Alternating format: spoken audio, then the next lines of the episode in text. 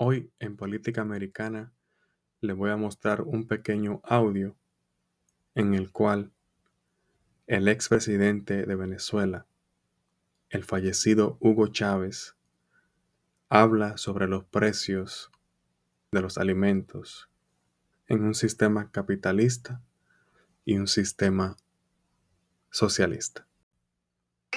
En el mercado capitalista está un aproximado de 1.899 bolívares fuertes.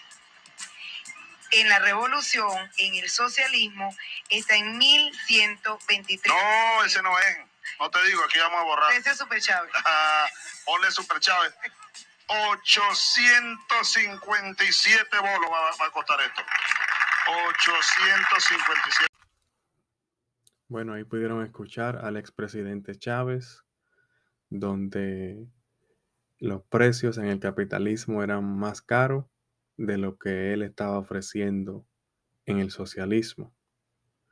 Y eventualmente todos sabemos lo que aconteció en Venezuela. Hay una escasez de alimentos, de medicina, de petróleo.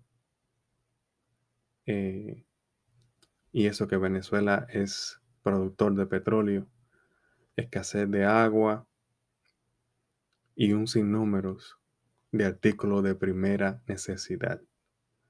En Venezuela ha habido un éxodo donde millones de venezolanos han tenido que irse, salir del país hacia el exterior en busca de una mejor vida.